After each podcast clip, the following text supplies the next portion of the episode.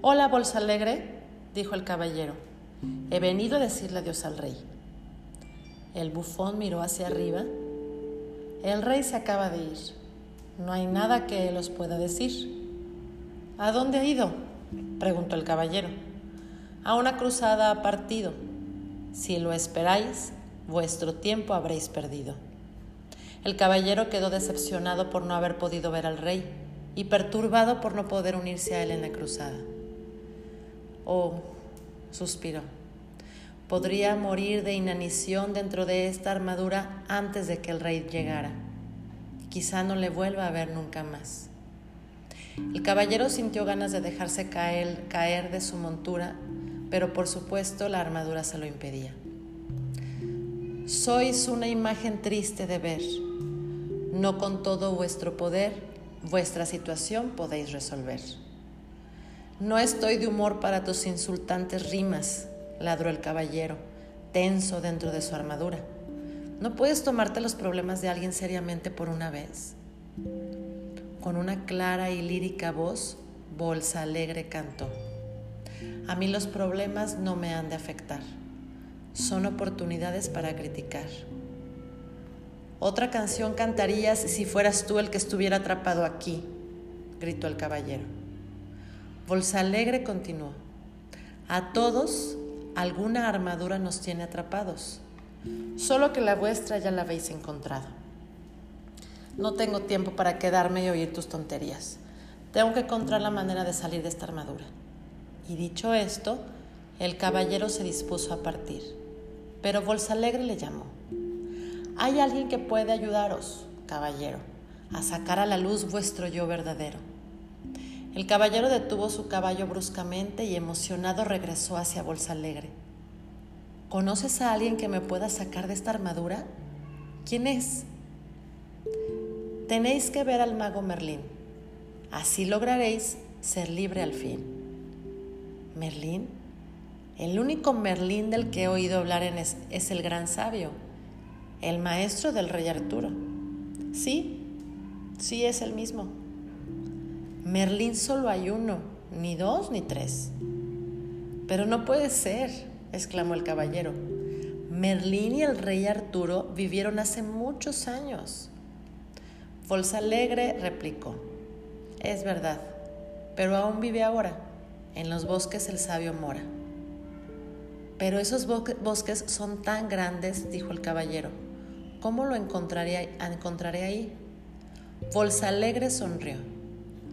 Aunque muy difícil ahora os parece, cuando el alumno está preparado, el maestro aparece.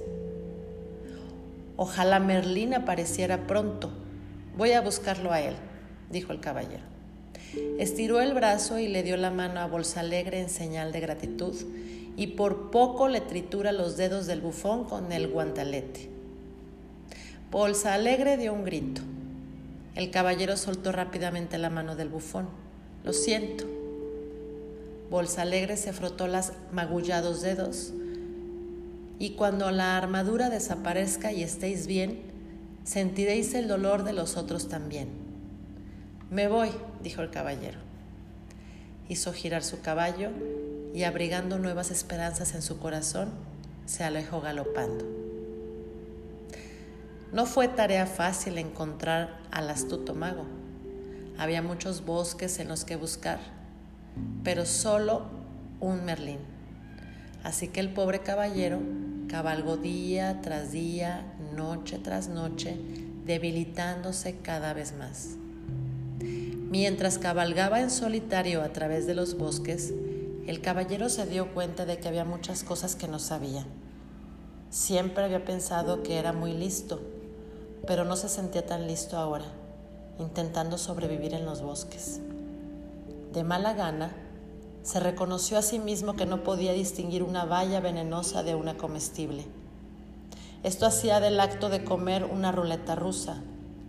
Beber no era menos complicado. El caballero intentó meter la cabeza en un arroyo, pero su yelmo se llenó de agua. Casi se ahoga dos veces. Por si eso fuera poco, estaba perdido desde que había entrado en el bosque. No sabía distinguir el norte del sur ni el este del oeste. Por fortuna, su caballo sí lo sabía. Después de meses de buscar en vano, el caballero estaba bastante desanimado. Aún no había encontrado a Merlín, a pesar de haber viajado muchas leguas. Lo que le hacía sentirse peor aún era que ni siquiera sabía cuánto era una legua. Una mañana se despertó sintiéndose más débil de lo normal y un tanto peculiar. Aquella misma mañana encontró a Merlín. El caballero reconoció al mago enseguida. Estaba sentado en un árbol, vestido con una larga túnica blanca. Los animales del bosque estaban reunidos a su alrededor y los pájaros descansaban en sus hombros y brazos. El caballero movió la cabeza sombríamente de un lado a otro, haciendo que rechinase su armadura. ¿Cómo podían estos animales encontrar a Merlín con tanta facilidad cuando había sido tan difícil para él? Cansinamente, el caballero descendió de su caballo y dijo al mago, os he estado buscando, he estado perdido durante meses, toda vuestra vida le corrigió Merlín mordiendo una zanahoria y compartiéndola con el conejo más cercano. El caballero se enfureció. No he venido hasta aquí para ser insultado. Quizás siempre os habéis tomado la verdad como un insulto, dijo Merlín, compartiendo la zanahoria con alguno de los animales. El caballero tampoco le gustó mucho este comentario pero estaba demasiado débil de hambre y sed como para subir a su caballo y marcharse. En lugar de eso, dejó caer su cuerpo envuelto en metal sobre la hierba. Merlín le miró con compasión. Sois muy afortunada, comentó. Estáis demasiado débil para correr. ¿Y eso qué quiere decir? preguntó con brusquedad el caballero. Merlín sonrió por respuesta. Una persona no puede correr y aprender a la vez. Debe permanecer en un lugar durante un tiempo. Solo me quedaré aquí el tiempo necesario para aprender cómo salir de esta armadura, dijo el caballero. Cuando hayáis aprendido eso, afirmó Merlín, nunca más tendréis que subir a vuestro caballo y partir en todas direcciones. El caballero estaba demasiado cansado como para cuestionar esto. De alguna manera se sentía consolado y se quedó dormido enseguida. Cuando el caballero despertó, vio a Merlín y a los animales a su alrededor. Intentó sentarse, pero estaba demasiado débil. Merlín le tendió una copa de plata que contenía un extraño líquido. Bebed esto, le ordenó. ¿Qué es? preguntó el caballero mirando la copa receloso. ¿Estáis tan asustado? dijo Merlín. Por supuesto. Por eso os pusisteis la armadura desde el principio. El caballero no se molestó en negarlo, pues estaba demasiado sediento. Está bien, lo beberé. Vertedlo por mi visera. No lo haré.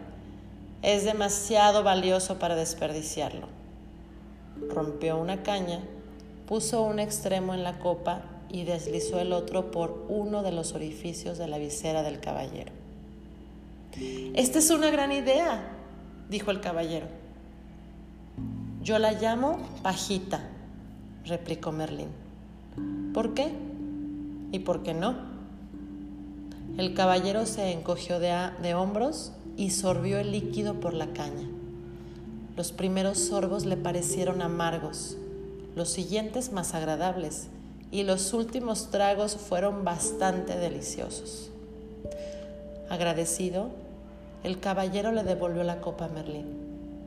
Deberías lanzarlo al mercado, os harías rico. Merlín se limitó a sonreír. ¿Qué es? preguntó el caballero. Vida. ¿Vida? Sí, dijo el sabio mago.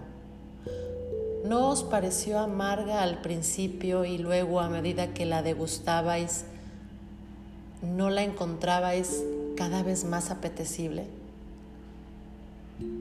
El caballero asintió.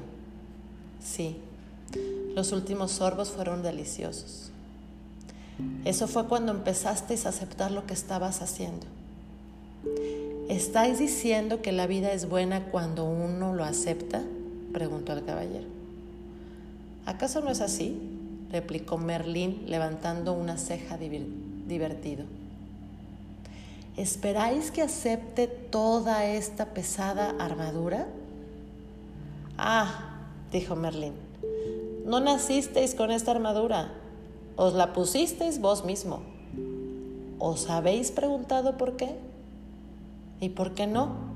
replicó el caballero irritado. En ese momento le estaba empezando a doler la cabeza. No estaba acostumbrado a pensar de esa manera. Seréis capaz de pensar con mayor claridad cuando recuperéis fuerzas, dijo Merlín. Dicho esto, el mago hizo sonar sus palmas y las ardillas, llevando nueces entre los dientes, se alinearon delante del caballero, una por una. Cada ardilla trepó al hombro del caballero, rompió y masticó una nuez y luego empujó los pequeños trozos a través de la visera del caballero. Las liebres hicieron lo mismo con las zanahorias, y los ciervos trituraron raíces y bayas para que el caballero comiera.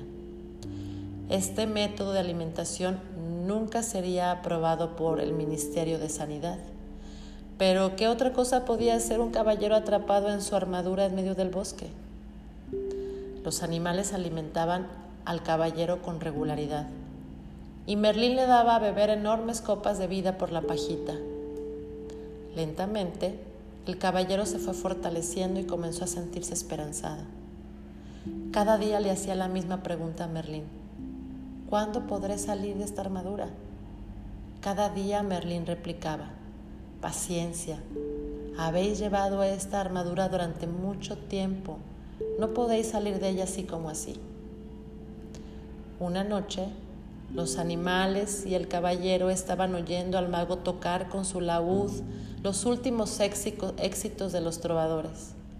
Mientras esperaban que Merlín acabara de tocar, añoro los viejos tiempos en que los caballeros eran valientes y las damiselas eran frías.